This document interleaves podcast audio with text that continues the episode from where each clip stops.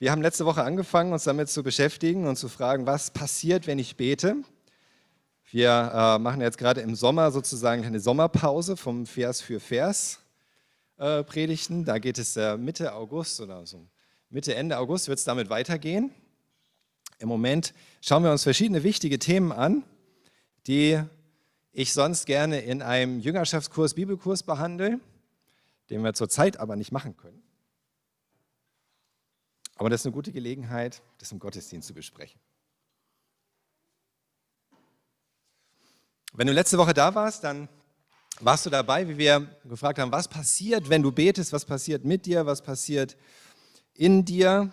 Wir haben gesehen, beten bedeutet zunächst einmal ganz einfach, aber unglaublich wichtig. Beten heißt mit Gott reden wirklich mit Gott reden. Ja, es ist keine fromme Übung, es ist äh, nicht etwas, was man einfach so tut, sondern es heißt tatsächlich mit dem Allmächtigen, dem Schöpfer des Himmels und der Erde zu sprechen. Ganz persönlich. Und wir haben gesehen, es bedeutet, dass ich mich demütige vor Gott. Das passiert automatisch, wenn ich bete, ist das ein Akt der Demut vor Gott. Und es beinhaltet aber auch, dass ich mein Herz demütige vor ihm. Es bedeutet, dass ich glaube, dass ich vertraue, dass ich mein Vertrauen auf ihn setze beim Beten. Wir haben gesehen, wenn wir beten, dann machen wir uns eins mit unseren Geschwistern, weil das Gott wichtig ist, dass wir so eins sind. Und gerade wenn wir miteinander beten in der Gebetsgemeinschaft, haben wir eine Einheit zusammen, die wir sonst nie so in dieser Welt haben, auch nicht als Christen. Und wir haben auch gesehen, es kommt nicht auf die Worte an, es geht einfach um dein Herz, wenn du betest. Und heute wollen wir weitermachen und fragen jetzt, okay, was tut Gott denn aber, wenn ich bete? Was bewirkt mein Gebet?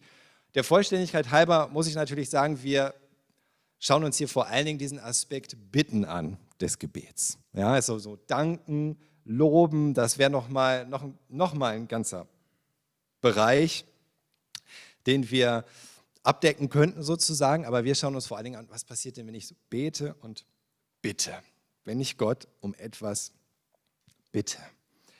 Ähm, was tut Gott, wenn du betest? Was bewirkt das Gebet? Das Erste, was dein Gebet bewirkt, ist ganz einfach und auch wieder ganz wichtig, Gott verherrlicht sich. Gott verherrlicht sich. Dafür ist das da. Im Jakobusbrief in Kapitel 4, Vers 2, da schreibt Jakobus an die Christen, ihr seid gierig und bekommt doch nichts, Ihr mordet und neidet und könnt auch so eure Wünsche nicht erfüllen. Ihr streitet und bekriegt euch und habt nichts, weil ihr nicht darum bittet. Jakobus sagt hier den Christen, ihr versucht natürlich alles Mögliche zu bekommen, das ist ja auch ganz natürlich, jeder möchte dies und das haben. Manchmal wollen wir es sogar so sehr haben, dass wir dafür streiten und kämpfen und bereit sind, vielleicht sogar über Leichen zu gehen. Aber er sagt, das bringt alles nichts. Ihr habt nichts, weil ihr nicht bittet. Ihr müsst bitten, ihr müsst Gott darum bitten. Und wieso? Warum muss sich denn Gott eigentlich erst bitten lassen? Hast du dich das mal gefragt? Warum ist das denn eigentlich nötig? Ist Gott nicht sowieso gut? Macht Gott nicht auch ohnehin das, was in seinen Augen gut ist? Würde Gott sonst nur irgendwie untätig dasitzen und gar nichts machen? Wenn ich nicht bete und wenn ich nicht bitte? Warum denn eigentlich? Warum ist Gott das so wichtig, dass ich ihn darum bitte? Und die Antwort ist eben zuallererst, weil es zu seiner Herrlichkeit ist, zu seiner Ehre. In Johannes 14, in den Versen 12 bis 13, da sagt Jesus selbst, ja, ich versichere euch, wer mir vertraut und glaubt, wird auch solche Dinge tun, wie er selbst, große, wunderbare Dinge, ja sogar noch größere Taten vollbringen, denn ich gehe zum Vater und alles, worum ihr dann in meinem Namen bittet, werde ich tun, damit der Vater im Sohn geehrt oder verherrlicht wird. Kann man auch übersetzen. Jesus sagt, er geht zum Vater, er ist im Himmel, er hat alle Macht im Himmel und auf Erden. Und wenn wir ihn dann darum bitten, in seinem Namen, letzte Woche haben wir gelernt, was es heißt, in seinem Namen zu bitten. Und er sagt, wenn ihr mich in meinem Namen bittet, dann werde ich es tun. Warum? Damit der Vater im Sohn geehrt wird, mit der Vater durch den Sohn verherrlicht wird. Jesus erhört deine Gebete, damit Gott der Vater verherrlicht wird. Wow.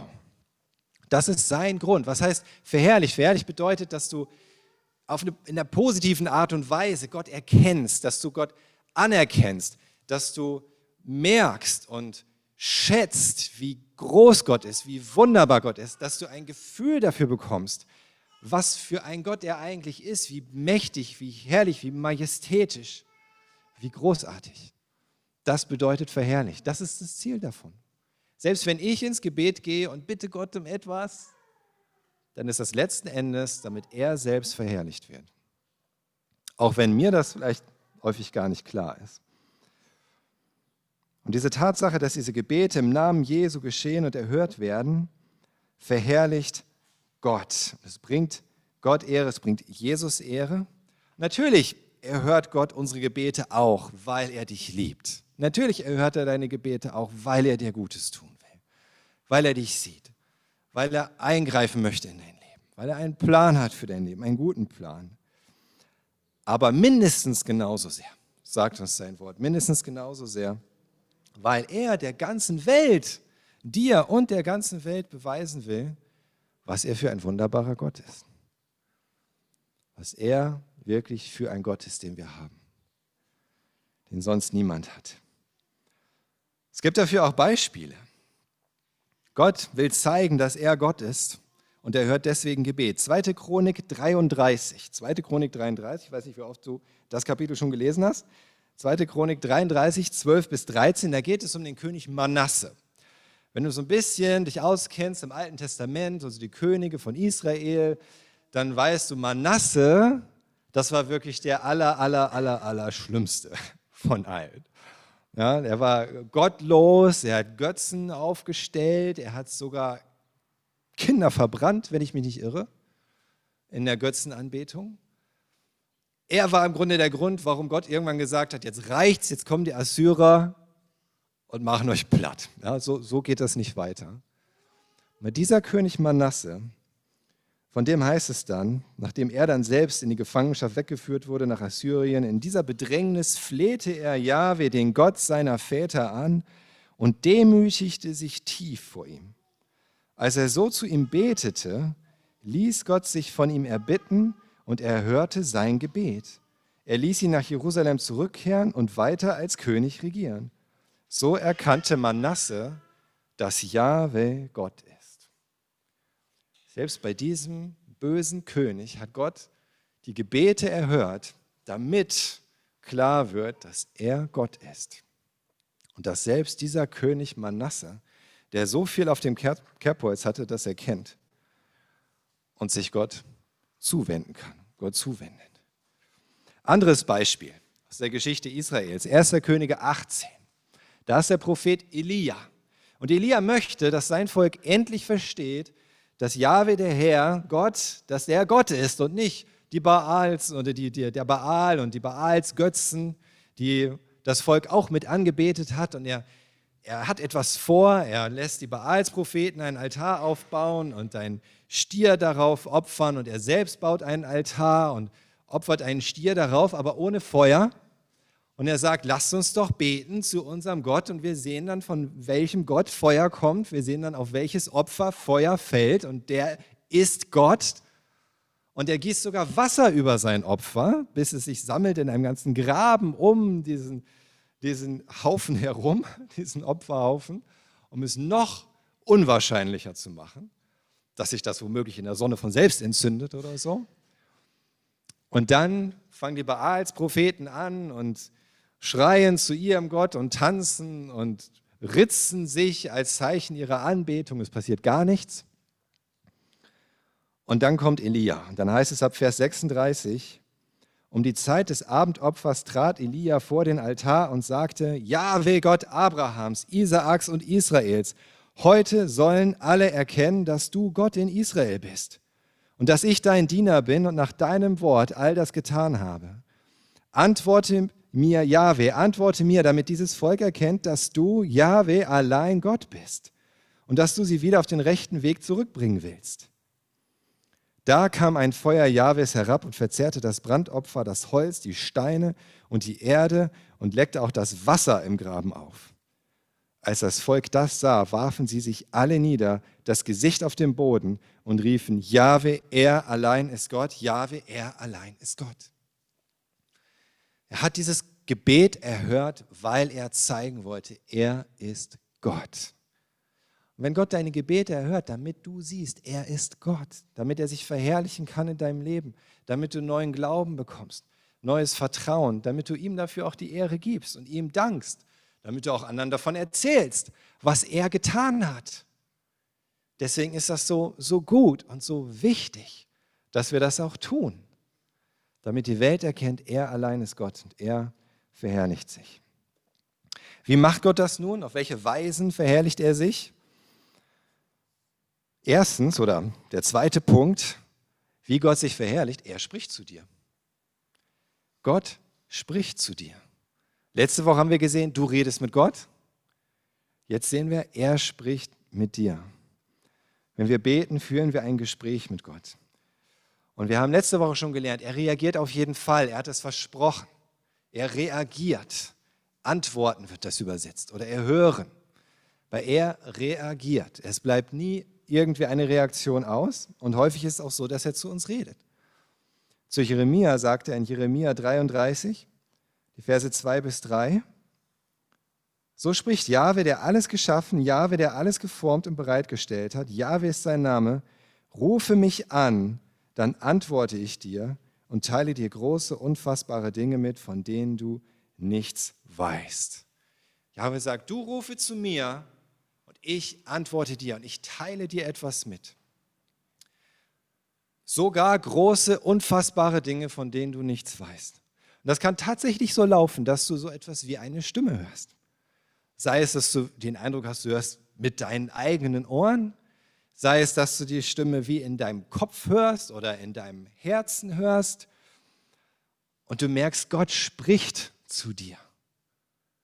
Gott spricht zu dir. Ich glaube, bei den meisten von uns kommt das nicht oft vor, dass wir wirklich so wie eine Stimme hören.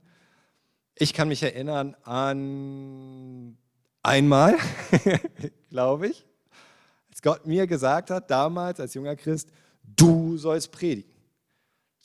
Boah, was? Ich war gerade dabei, Informatik zu studieren. Ich wollte vom Computer sitzen, nicht vor der Kanzel stehen.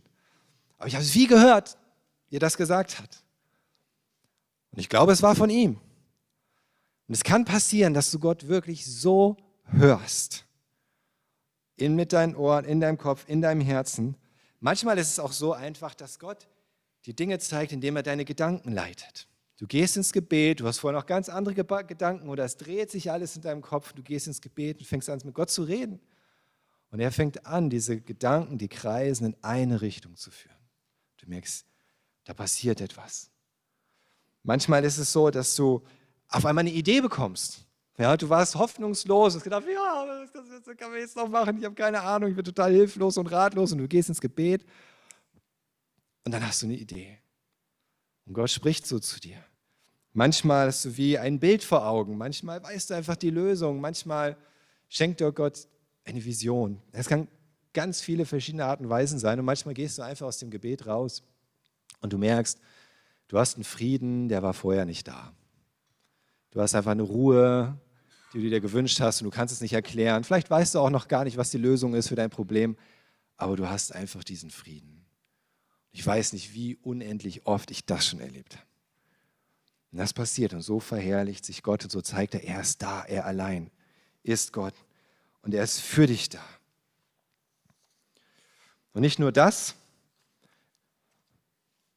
Dritter Punkt von fünf. Gebet bewegt Gottes Herz. Gebet bewegt Gottes Herz. Und jetzt wird es ein bisschen kompliziert wieder. Ja, letzte Woche war Punkt 3 auch der komplizierteste. Jetzt ist es wieder hier so ein bisschen kompliziert. Wie können wir das verstehen? Wie kann das sein? Gott selbst sagt in seinem Wort, dass unsere Gebete für ihn einen Unterschied machen. Sie machen einen Unterschied. Lest zum Beispiel mal mit mir 2. Mose 2, 2. Mose 2, Verse 23 bis 25. Was war passiert? Die Israeliten sind nach Ägypten gegangen. Josef hat dafür gesorgt, dass es Getreide gibt in Ägypten. Die ganze Familie Jakobs, der dann Israel genannt wurde, mit seinen zwölf Söhnen. eigentlich 13, mit den zwei Söhnen Josefs sozusagen noch dabei. Die sind nach Ägypten gegangen, haben sich da niedergelassen und 400 Jahre da gelebt. Aber es war nur am Anfang schön, dann irgendwann war es nicht mehr schön. Und sie waren Sklaven, sie wurden unterdrückt, sie wurden geschlagen und so weiter und so weiter. Und dann heißt es hier ab Vers 23, Jahre später starb der König von Ägypten. Die Israeliten stöhnten unter der Zwangsarbeit und schrien um Hilfe. Ihr Schreien wegen der Arbeit, diese harte Arbeit, die sie machen mussten, drang zu Gott. Und jetzt kommt's, Gott hörte ihr Stöhnen und dachte an den Bund, den er mit Abraham, Isaak und Jakob geschlossen hatte. Gott sah also nach den Israeliten und kümmerte sich um sie.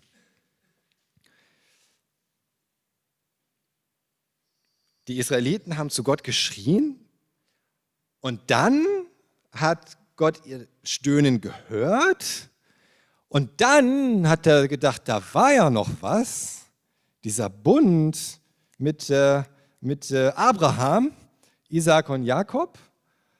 Und dann hat Gott sich gedacht, ah, da sollte ich mal vielleicht jetzt mal was machen. Ist mir vielleicht jetzt ein bisschen entglitten die Lage.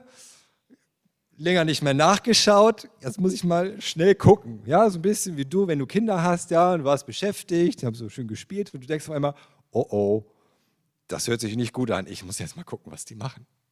Und dann kommt Gott und dann sieht er, was los ist. Ah, und dann kümmert er sich um sie. Oder? So könnte man das verstehen, was hier steht.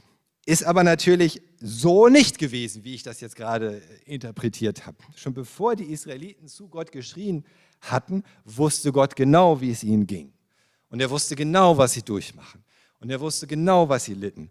Er wusste das nicht nur, er hatte es ja selbst angekündigt, dass das passieren würde. In 1. Mose 15 Verse 13 bis 14. Da sagt Gott ja schon, da sagte Jahwe zu ihm, du sollst jetzt erfahren, dass deine Nachkommen Fremde in einem Land sein werden, das ihnen nicht gehört, man wird sie versklaven und unterdrücken und das alles dauert insgesamt 400 Jahre. Das hat er angekündigt gehabt. Aber auch das Volk, dem sie dienen müssen, wird mein Strafgericht treffen und dann werden sie mit großem Besitz von dort wegziehen. Es war alles von Gott gewusst, es war alles von Gott geplant.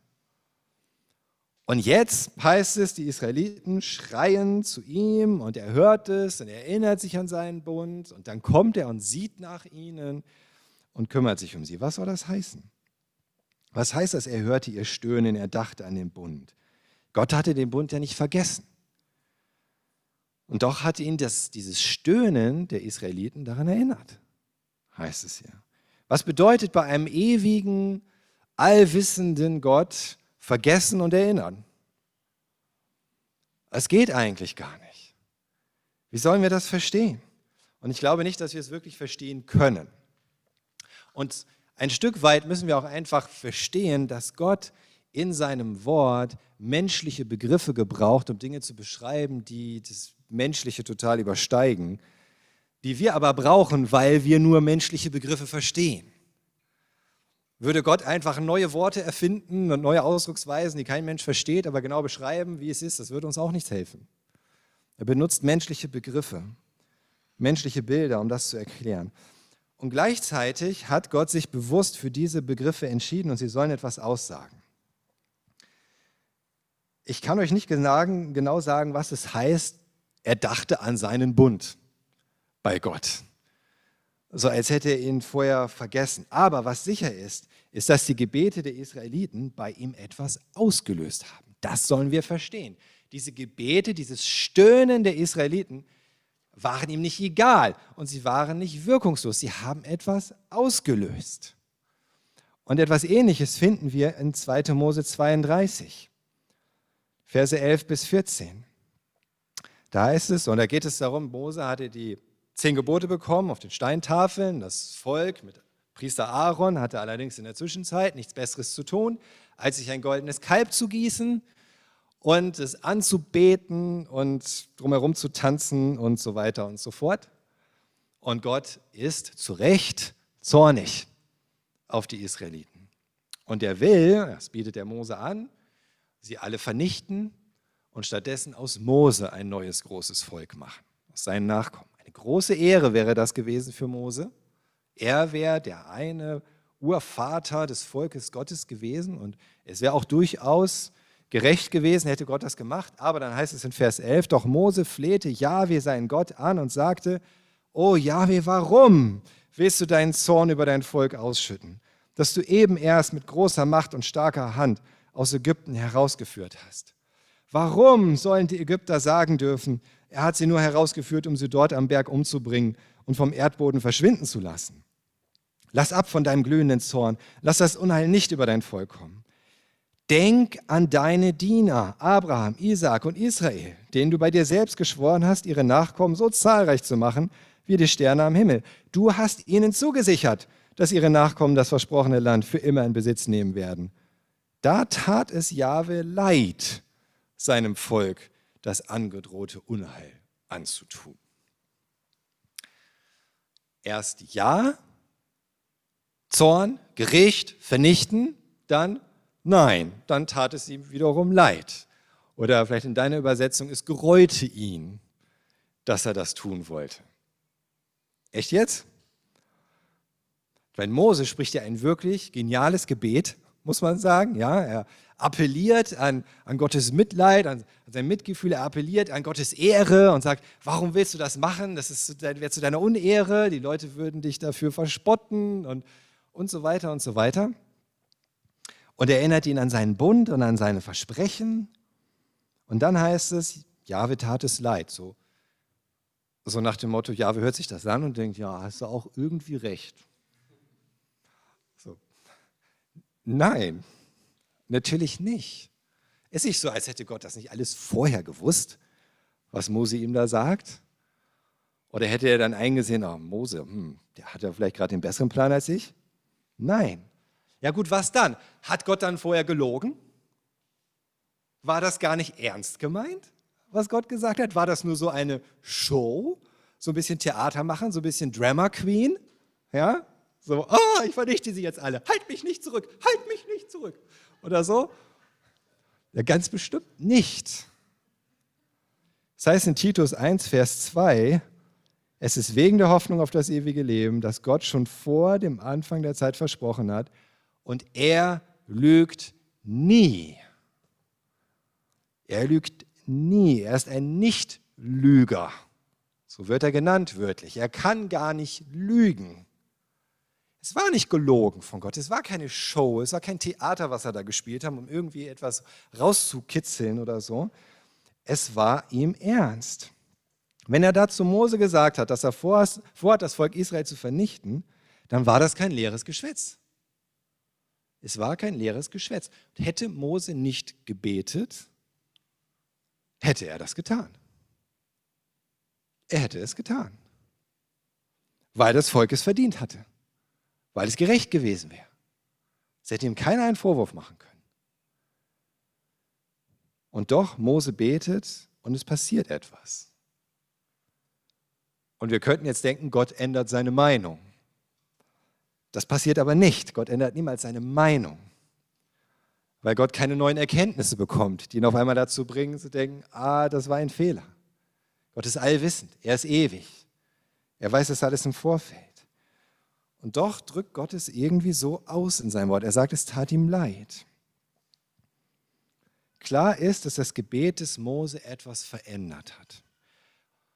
Und ich kann hier den ganzen Tag reden, ich könnte es selber nicht ganz verstehen, ich könnte es euch auch nicht ganz erklären. Wenn du es wirklich verstanden hast, vielleicht kannst du es mir erklären. Ich verstehe es nicht 100%ig, ja, ich verstehe es vielleicht nicht mal 3%ig, aber was wir sehen ist, das Gebet des Mose hat etwas verändert. Gott meinte es ernst vorher, Gott meint es auch ernst hinterher. Und dieses Gebet des Mose hat etwas verändert. Es ist einfach so. Hätte Mose nicht so gebetet, wäre das eingetroffen, was Gott gesagt hat. Und gleichzeitig hat Mose mit seinem Gebet genau das getroffen, was in Gottes Herz war. Gott wollte die Israeliten strafen, weil er heilig ist und gerecht. Gott wollte aber auch, den Israeliten vergeben, weil er gnädig ist und gut und voller Liebe. Und das Gebet des Mose hat an dieser Stelle den Ausschlag gegeben. Warum? Weil Gott es zugelassen hat. Weil Gott in seiner unglaublichen Souveränität, wo er eigentlich alles machen kann, was er will und alles gut macht und alles perfekt, das Mose an, in dem Moment in die Hand gibt. Zu beten und alles zu verändern. Durch sein Gebet. Und Mose betet genau das, was in Gottes Herz ist. Was das für uns heißt, ist, dass egal, ob du für dich selbst oder für einen anderen betest, es macht für Gott einen Unterschied. Und unser Glaube daran, dass Gott natürlich allmächtig ist und dass er gut ist und dass er einen wunderbaren Plan hat und dass sein Wille geschieht, der sollte uns niemals daran hindern oder uns irgendwie hemmen zu beten. Das darf niemals dazu führen, dass wir denken, naja, dann muss ich vielleicht gar nicht so viel beten. Oder dann macht dein Gebet vielleicht gar keinen Unterschied. Nein. Wir können es nicht ganz verstehen, aber Gott sagt dir, dein Gebet macht einen Unterschied. Es hat ganz praktische Auswirkungen und Folgen. Und es kann tatsächlich lebensverändert sein. Lebensverändert sein oder sogar über Leben und Tod entscheiden. Deine Gebete können über Leben und Tod entscheiden. Weil Gott es so macht. Weil er uns dieses Gebet gibt. Woher weißt du dann, ob und wie du dann das Richtige betest? Wenn Gebete so entscheidend sein können? Wir haben das letzte Woche schon gelernt, als es um das Gebet im Namen Jesu ging. Es geht darum, an Gottes Herz zu sein. Und das ist immer das, worum es geht. Möglichst nah an Gottes Herz.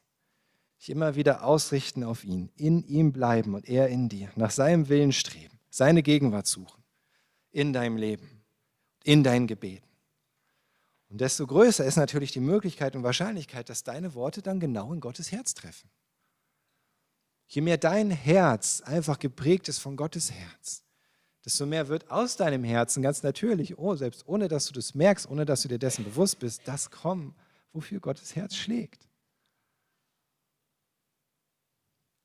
Und dann gibt dir Gott dieses Gebet in die Hand und es kann alles verändern.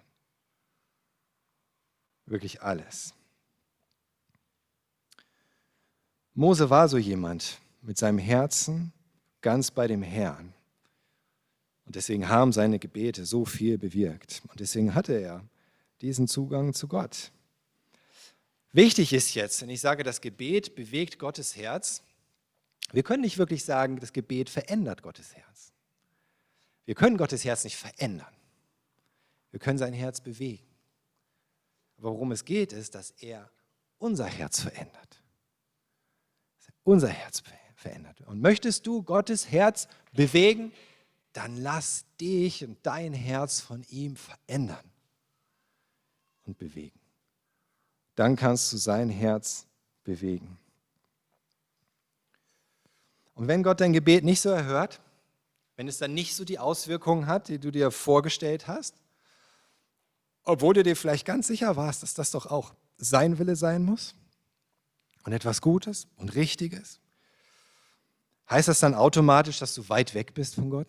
Heißt das dann automatisch, dass du überhaupt keine Ahnung hast, was auf seinem Herzen sein könnte? Heißt das dann, dass du ein ganz fürchterlich ungeistlicher Mensch bist, wenn das nicht passiert? Nein. Gott selbst sagt in Jeremia 15, Vers 1, Jeremia 15, Vers 1, da sagte Jahwe zu mir, selbst wenn Mose und Samuel jetzt vor mir stünden, würde ich mich diesem Volk nicht zuwenden. Jage sie aus meiner Nähe fort, sie sollen mir aus den Augen gehen. Damit meinte er jetzt nicht Mose und Samuel, dass sie ihm aus den Augen gehen sollen, sondern das Volk. Gott hat eine Entscheidung getroffen, Gott hat einen Entschluss gefasst und er sagt, selbst wenn jetzt Mose und Samuel vor mir stünden, wer sonst wäre näher an meinem Herzen, und bitten würden, oh, für dieses Volk, es würde nichts nützen, meine Entscheidung steht fest. Und das aus gutem Grund. Und manchmal tut Gott eben einfach nicht das, was wir denken, dass er tun würde oder wollen müsste. Und er hat etwas anderes auf dem Herzen. Und er weiß es am besten. Und das ist gut. Deswegen lass dich dadurch auch nicht entmutigen. Auch bei den frommsten Menschen und den geistlichsten Menschen werden nicht alle Gebete erhört. Ganz und gar nicht. Aber strebe danach, nah in seinem Herzen zu sein, dein Herz verändern zu lassen sein Herz zu bewegen. Aber nicht nur das, unser Gebet bewirkt noch etwas. Es bewegt nicht nur sein Herz, es bewegt auch Gottes Hand. Unser Gebet bewegt Gottes Hand. Es hätte den Israeliten wenig genutzt, wenn ihr Gebet zwar irgendwie Gott dazu gebracht hätte, sie zu hören und an seinen Bund zu denken, er aber nichts unternommen hätte. Das hätte ihnen wenig genützt. Aber es heißt in 5. Mose 26, Verse 7 bis 8, da schrien wir zu Jahwe, dem Gott unserer Vorfahren. Er hörte uns und sah unser Elend, unsere Qualen und die Unterdrückung und führte uns mit starker Hand und ausgestrecktem Arm aus Ägypten heraus, mit großen, furchterregenden Taten, mit Zeichen und Wundern. Das ist etwas, was das Gebet bewirkt hat. Nicht nur, dass er seinen Bund, an seinen Bund gedacht hat, sondern er wurde aktiv. Und es ist gut zu wissen, dass deine Gebete in Gottes Herz einen Unterschied machen. Und es ist genauso wichtig zu wissen, dass dadurch Mächte in Bewegung gesetzt werden, die du dir gar nicht vorstellen kannst, die unfassbar groß sind. Deshalb kann man auch sagen, und diesen Satz habe ich übrigens von Alex, Gebet ist eine Macht. Gebet ist eine Macht, weil du damit Mächte in Bewegung setzt, die es sonst in dieser Welt nicht gibt, die sich diese Welt gar nicht vorstellen kann. Gebet ist unser persönliches, wirklich ganz, ganz persönliches, geradezu intimes Reden mit Gott. Und gleichzeitig ist Gebet eine mächtige Waffe im Krieg. Es ist so wie ein Telefon, was du benutzen kannst, um deinen Liebsten anzurufen. Ja, schön. Aber das genauso auch ein, ein, ein Kriegsfunkgerät ist, mit dem du die Basis funkst, mit dem du Verstärkung rufst, mit dem du dafür sorgst, dass gleich eine ganze Armada kommt und bam, den Feind in die Flucht schlägt. Es ist eine mächtige Waffe in unserem Krieg. Und ich meine damit nicht den Krieg hier in dieser Welt, wo es viel zu viel Krieg gibt. Ich meine den geistlichen Krieg. Diesen Kampf, in dem wir stehen. Als Menschen, als Christen. In Jakobus 5, in Versen 17 bis 18, da heißt es, das ist wieder Elia übrigens, Elia war genauso ein Mensch wie wir. Als er einmal dringend betete, dass es nicht regnen solle, da regnete es dreieinhalb Jahre lang nicht mehr im Land. Warum hat Elia das gebetet? Weil er endlich mal irgendwie sich sonnen wollte ausführlich? Nein, sondern weil Gott auch damit dem bösen König Ahab zeigen sollte, dass er auf einem falschen Weg ist und damit er und das Volk umkehren. Und das heißt, er war genauso ein Mensch wie wir. Aber er hat etwas. Was hat er? Gebet. Und mit diesem Gebet kann er das bewirken, dass es dreieinhalb Jahre lang nicht regnet. Und der König, das Volk zur Einsicht kommen. Und dann heißt es in Vers 18, und er betete noch einmal, da schenkte der Himmel Regen und die Erde brachte ihre Frucht. Das Gebet. Gebet ist entscheidend für den geistlichen Kampf in dieser Welt. Wir brauchen Gebet. Wer wüsste das besser als der Apostel Paulus? Und bei wem ist es eigentlich bedeutender, als wenn selbst der Apostel Paulus das sagt in Römer 15? Römer 15, Verse 30 bis 32. Und er sagt, ich bitte euch dringend, liebe Brüder, helft mir zu kämpfen und betet für mich zu Gott.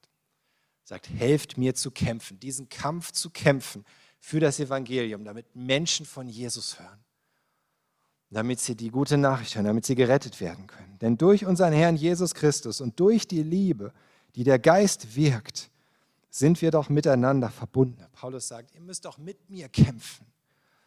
Wir sind doch Geschwister in Jesus Christus. Es ist doch nicht nur mein Kampf, es ist doch auch euer Kampf. Und wir kämpfen zusammen. Und er sagt weiter in Vers 31 ganz konkret, betet, dass ich vor den Gefahren geschützt bin sagt Paulus. Paulus wusste, dass er mit Jesus unterwegs ist. Paulus wusste, dass er im Auftrag des Herrn unterwegs ist, ja? Und er sagt trotzdem, ich brauche euer Gebet, dass ich vor Gefahren geschützt bin. Euer Gebet macht den Unterschied. Und er sagt, von den Gefahren, die mir von den Ungläubigen in Judäa drohen, denn da gab es viele, die ihn gehasst haben, genauso wie er früher die Christen gehasst hat. So waren da immer noch einige von den Juden, die ihn gehasst haben. Und er hat gesagt, euer Gebet macht den Unterschied. Euer Gebet kann selbst diese Menschen, die mich hassen, bewegen, mich nicht anzugreifen. Und weiter, und dass meine Hilfe für Jerusalem, nämlich für die Christen in Jerusalem, von den Gläubigen dort gut aufgenommen wird. Wieder euer Gebet kann den Unterschied machen, dass die Christen in Jerusalem das, was ich ihnen mitzubringen habe an Spenden von überall aus dem römischen Reich, dass sie es gut aufnehmen. Dass sie das annehmen von mir, obwohl ich sie früher verfolgt habe. Sagt Paulus. Und wieder, euer Gebet hat die Macht, das zu bewirken. Und er sagt, dann kann ich, wenn es Gottes Wille ist, mit Freude zu euch kommen und mich bei euch etwas erholen. Und wieder sagt Paulus, wenn ihr für mich betet, dann kann ich irgendwann zu euch kommen. Wieder, euer Gebet macht den Unterschied. Es ist so eine entscheidende Waffe in diesem Kampf. Und deswegen fühlt es sich auch häufig wie ein Kampf an. Hm? Wenn du dich jetzt gerade gefragt hast, hey, das stimmt auch alles, ist total wahr, warum bete ich eigentlich nicht mehr? Hm? Ich kann es dir sagen, weil es ein Kampf ist. Und weil gerade weil es so mächtig ist und so, so viel und so bedeutend, gibt es Mächte, die gar nicht wollen, dass du das tust. Es ist einfach so. In diesen beiden Bereichen, Gebet und Evangelisation, merkst du wie in keinem anderen Bereich, wie Mächte dagegen kämpfen. Wie du entmutigt wirst, wie du, wenn es gerade losgehen soll, dich müde fühlst oder auch ein bisschen krank. Ja, oder irgendwie es dann doch nicht passt und was dazwischen kommt und so weiter und so weiter. Letzte Woche haben wir über das Gebet gesprochen. Und wir haben gesehen, wow, Gebet, ja, was Gebet bewirkt. Im Gebetstreffen am Donnerstag waren so wenige wie selten. Selbst ich konnte nicht dabei sein, weil ich auf einmal gesundheitliche Probleme hatte. Es ist ein Kampf. Es ist ein Kampf. Es gibt jemanden, der dagegen kämpft, ob du das jetzt glaubst oder nicht. Es ist so. Es gibt einen Feind, der kein Interesse daran hat, dass wir immerzu fröhlich beten. Und dieses, diese, diese Waffe, dieses Werkzeug benutzen. Und er versucht alles, um uns zu entwaffnen. Er raubt uns die Motivation, er raubt uns die Zeit. Und das war schon immer so. Dem müssen wir einfach ins Auge blicken. Im Epheserbrief in Epheser 6, Verse 18 bis 20, da sagt Paulus, und betet dabei zu jeder Zeit mit jeder Art von Gebeten und Bitten, geführt durch den Heiligen Geist. Seid wachsam darin und hört nicht auf, für alle Gläubigen zu beten. Betet auch für mich, dass Gott mir die richtigen Worte gibt, damit ich dann, wenn ich rede, das Geheimnis des Evangeliums unerschrocken bekannt mache. Ich bin ja auch in Ketten ein Gesandter des Evangeliums. Betet dass ich so offen und frei davon rede, wie ich reden soll. Wir lernen hier wirklich zwei Dinge. Erstens, wie Paulus die Christen in Ephesus geradezu anfleht, dass sie nicht aufhören zu beten, dass sie mehr beten, dass sie intensiver beten, dass sie sich daran nicht entmutigen lassen, dass sie erkennen, wie wichtig das ist. Warum musste er das tun? Weil es schon damals für die Christen ein Kampf war. Weil Paulus das wusste, dass das so leicht passiert, dass wir das vernachlässigen. Das Gebet, sei es unser eigenes persönliches Gebet, sei es unser gemeinschaftliches Gebet. Und gleichzeitig sehen wir hier wieder, wofür lässt Paulus beten? Der große Apostel Paulus, von dem wir eigentlich noch nie erleben, irgendwo in der Apostelgeschichte, dass er Angst gehabt hätte, das Evangelium zu predigen dass er erschrocken gewesen wäre oder eingeschüchtert, dass ihn Menschenfurcht irgendwie hätte hindern können. Und trotzdem sagt er zu den Christen in Ephesus, betet für mich, betet für mich, dass ich wirklich frei das Evangelium predige. Auch das für ihn so ein Kampf war. Auch für den Apostel Paulus war das ein Kampf. Und gerade diese Dinge, wo du merkst, es ist so ein Kampf, Warum hast du eigentlich das Gefühl, dass du nicht die Gabe des Gebets und nicht die Gabe der Evangelisation hast? Warum hast du das Gefühl, dass jeder andere dazu berufen ist, aber du nicht? Warum hast du das Gefühl, dass alles andere immer wichtiger ist? Weil es ein Kampf ist. Einfach deswegen. Du kannst die geistliche Bedeutung des Gebets nicht überschätzen. Wenn wir es nur ein bisschen verstanden haben, dann würden wir, wie Paulus sagen, wie Paulus es tun, 1. Thessalonicher 5, Vers 17, betet immer zu. Betet immer zu. Und damit ist natürlich nicht gemeint, dass du nur noch auf den Knien liegen und beten sollst und gar nichts anderes mehr machen, aber es bedeutet, du sollst in allem beten. In allem. Das ist eine Übung. Und ich bin selbst dabei, das zu üben. Immer wieder und immer wieder. In allem beten, immer wieder dich Gott zuwenden, dich ihm zuwenden, mit ihm reden, es ihm in die Hände legen, auf ihn schauen, mit ihm sprechen, auf ihn hören und damit rechnen, dass Gebet einen Unterschied macht. Noch ein Beispiel dafür, wie es einen Unterschied macht in jedem Bereich unseres Lebens. In 1. Mose 25, Vers 21. 1. Mose 25, Vers 21. Isaak betete eindringlich für seine Frau zu Jahwe, denn sie bekam keine Kinder. Jahwe erhörte ihn und Rebekka wurde schwanger. Isaac hat gebetet, Rebekka konnte offenbar auf natürlichem Weg irgendwie keine Kinder bekommen. Und dann schenkte es Gott, dass sie schwanger wurde, Zwillinge bekam. Jesus betet für Petrus in Lukas 22, die Verse 31 bis 32. Dann sagte der Herr, Simon, Simon, der Satan hat euch haben wollen, um euch durchsieben zu können wie den Weizen. Doch ich habe für dich gebetet, dass du deinen Glauben nicht verlierst. Wenn du also später umgekehrt und zurechtgekommen bist, stärke den Glauben deiner Brüder. Das Gebet, das Jesus Christus für Petrus gesprochen hat, hat den Unterschied gemacht. Für Petrus selbst, für die ersten Christen, für alle Christen, für Milliarden von Menschen, für uns, heute hier. Wenn Jesus dieses Gebet nicht gesprochen hätte, wären wir nicht hier. Und Gebet ist mächtig, selbst wenn wir es nicht gleich merken. Da kommen wir zum Abschluss, zum letzten Punkt. Gebet ist nicht wirkungslos. Gebet bewirkt immer etwas. Immer. Und eigentlich erschließt sich das schon aus all dem, was wir gesprochen haben. Aber ich möchte es trotzdem noch, noch mal betonen. Wir brauchen ja auch immer wieder diese Bestätigung, diese Ermutigung. Das heißt in Jesaja 65, Vers 24. Schon ehe sie rufen, gebe ich ihnen Antwort. Während sie noch reden, erhöre ich sie. Schon ehe sie rufen, gebe ich ihnen Antwort. Während sie noch reden, erhöre ich sie. Erinnert euch daran, Gott hört dich immer. Immer. Und wenn dein Gebet noch so groß oder so klein ist, so leidenschaftlich oder so verzweifelt oder so lang oder so kurz, so laut oder so leise, ist es egal. Gott hört dich immer. Und er hört dich schon, bevor du überhaupt dein Gebet beendet hast, bevor du dein Gebet angefangen hast im Grunde. Er reagiert. Es bewirkt etwas. Es setzt etwas in Bewegung. Selbst Jesus hat vorausgesehen, dass es seinen Jüngern schwerfallen wird, da dran zu bleiben. Dass sie versucht sind, hinzuschmeißen, Gebet aufzugeben. Ihr kennt das Gleichnis aus Lukas 18 mit dem ungerechten Richter. Und sagt, Jesus sagt, das ist ein ungerechter Richter und er will nicht hören, was diese Witwe zu sagen hat. Er will ihr nicht Recht verschaffen. Aber dann nervt sie ihn so sehr, dass er irgendwann sagt, also bevor sie mir jetzt noch ins Gesicht schlägt oder sie mich bis zum Ende meines Lebens nervt, gebe ich ihr, was sie will. Und Jesus sagt, genau so ist Gott nicht. Gott ist kein ungerechter Richter.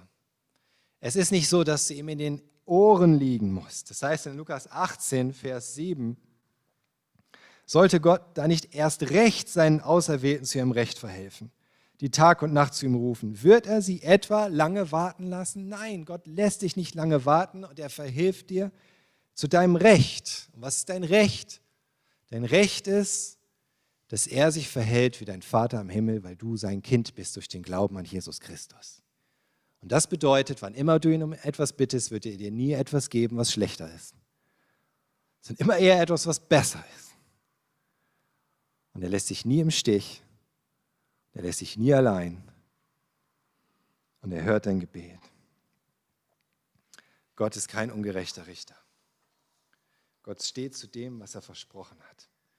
Und das ist, dass er dich hört, dass er reagiert, dass er niemals grundlos untätig ist, als wenn es so scheint. Und er wartet immer auf den besten Moment und er kennt den besten Moment. Und manchmal dauert es einfach länger. Manchmal dauert es einfach länger. Lass uns nochmal zurückkommen zu Isaak und Rebekka. Ich habe euch gesagt, Isaak hat gebetet, Rebekka konnte keine Kinder bekommen.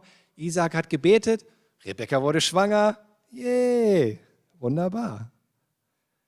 Was dabei aber vielleicht etwas unter den Tisch fällt, ist, Isaak war 40 Jahre alt, als die beiden geheiratet haben. Damals gab es keine Verhütungsmethoden. Es war auch nicht üblich, lange zu warten, jetzt noch Karriere zu Ende zu machen oder so, bevor man dann versucht, Kinder zu bekommen. Das hat man von Anfang an. Es war klar. Sie wollten Kinder bekommen. Sie haben alles Mögliche dafür getan, dafür bin ich überzeugt. Und dann, wie alt war Isaak, als seine Kinder dann geboren wurden? Wisst ihr das? 60. 60.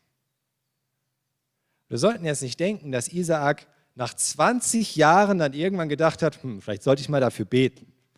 Hier scheint ja nichts zu passieren. Probier es mal mit Gebet, kann ja nicht schaden. Oder so. Und bing, ganz bestimmt nicht. Ich bin mir sicher, spätestens ein Jahr nach der Hochzeit, spätestens ein Jahr nach der Hochzeit hat Isaac sich gedacht, irgendwas stimmt hier nicht. Wieso funktioniert das nicht? Was ist los? Ich will Kinder. Rebecca will Kinder. Ich brauche einen Erben. Und er hat angefangen zu beten und zu beten und zu beten. Nach 20 Jahren, mindestens 19 Jahre Gebet, hat Gott sein Gebet erhört. Und das ist so einfach zusammengefasst. Isa, Rebecca hat keine Kinder bekommen, Isaac hat gebetet, da wurde sie schwanger. Und du denkst dir, warum funktioniert das bei mir nicht so? Denkst du wirklich? Für was hast du denn schon mal 19 Jahre lang gebetet? Und hast immer noch den Eindruck, Gott tut nichts. Und vielleicht, selbst vielleicht ist das sogar so. Vielleicht ist das sogar so. Aber was uns das lehrt, ist, Zeit spielt keine Rolle. Denn Gott kennt den besten Moment. Gott kennt den besten Moment und das ist das Einzige, was eine Rolle spielt. Und manchmal müssen wir auch mehrmals Gott wegen derselben Sache beten, einfach nur, um schließlich zu verstehen, was wirklich sein Wille für uns ist.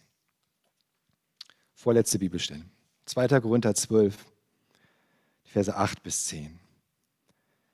Dreimal, sagt Paulus, dreimal habe ich den Herrn angepflegt, mich davon zu befreien. Er redet da von so einem Stachel im Fleisch, etwas, was ihn, oh, was ihn nervt, was ihn leiden lässt, was, was er loswerden will. Doch er sagte zu mir, meine Gnade muss dir genügen, denn meine Kraft ist gerade in den Schwachen mächtig. Jetzt bin ich sogar stolz auf meine Schwachheit, weil so die Kraft von Christus auf mir ruht.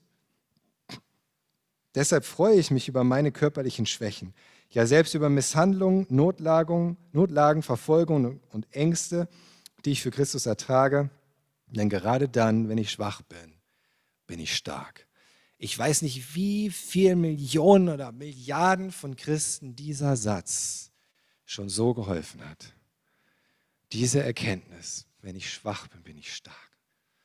Und gerade in meiner Schwachheit ist Gott mächtig. Wie oft hat dich das schon ermutigt? wenn du diesen Satz, diesen Vers kanntest. Wie viel bedeutet das? Bei Paulus musste er erstmal beten und beten und beten, bis Gott ihm das offenbart hat. Und dann kommt diese Erkenntnis. So unendlich wertvoll. Viel wertvoller, als wenn Gott da irgendwie in dieses irdische, kleine, zeitliche Problem, was Paulus da hatte, eingegriffen hätte. Oder? Und wer weiß, was Gott vorhat mit dem, wo du denkst, ah, das ist so ein Stachel im Fleisch. Ich muss das loswerden. Es muss doch irgendwie gehen. Und du betest und betest und betest. Und es ist okay und es ist gut. Sei hartnäckig im Gebet. Gib nicht auf. Aber gleichzeitig, denk daran, Gott verherrlicht sich auch, indem er zu dir spricht. Und er kann dir Dinge zeigen in diesem Gebet und in diesem Flehen und in deinem Suchen von Gott, die du dir gar nicht ausgedacht hast die du dir gar nicht vorstellen konntest und die noch viel, vielleicht viel, viel besser und wertvoller und wichtiger und bleibender und ewiger sind, als das, womit mein kleines Herz sich da die ganze Zeit so rumgeschlagen hat. drum gekämpft. Oder? Denn so ist Gott. Keins deiner Gebete ist umsonst. Und ich möchte abschließen mit einem Vers aus dem letzten Buch der Bibel, aus dem allerletzten Ding, wo du siehst, was ganz am Ende mit deinen Gebeten geschieht. In Offenbarung 5, Vers 8. Offenbarung 5, Vers 8 ist ein Blick in den Himmel, das allerletzte Ende vor den Thron Gottes. Und da ist als das geschah, warfen sich die vier mächtigen Wesen und die 24 Ältesten vor dem Lamm nieder, das ist Jesus Christus, das Opferlamm. Jeder von den Ältesten hatte eine Harfe und außerdem goldene Schalen, die mit Weihrauch gefüllt waren. Das sind die Gebete der von Gott geheiligten Menschen. Die Heiligen. Wer sind die Heiligen? Die Heiligen sind wir. Die Heiligen sind die Menschen, die an Jesus Christus glauben. Das ist die Definition heilig im Neuen Testament. Und da sind deine Gebete. In diesen goldenen Schalen und steigen auf wie kostbares, wohlriechendes Räucherwerk zu Gott. Kein Gebet wird vergessen. Kein Gebet fällt unter den Tisch. Kein Gebet bleibt hier unter der Decke hängen. Sie bleiben kommen am Ende alle zu dem Thron Gottes und zum Herz Gottes. Und ich finde, das ist ermutigend, oder? Amen.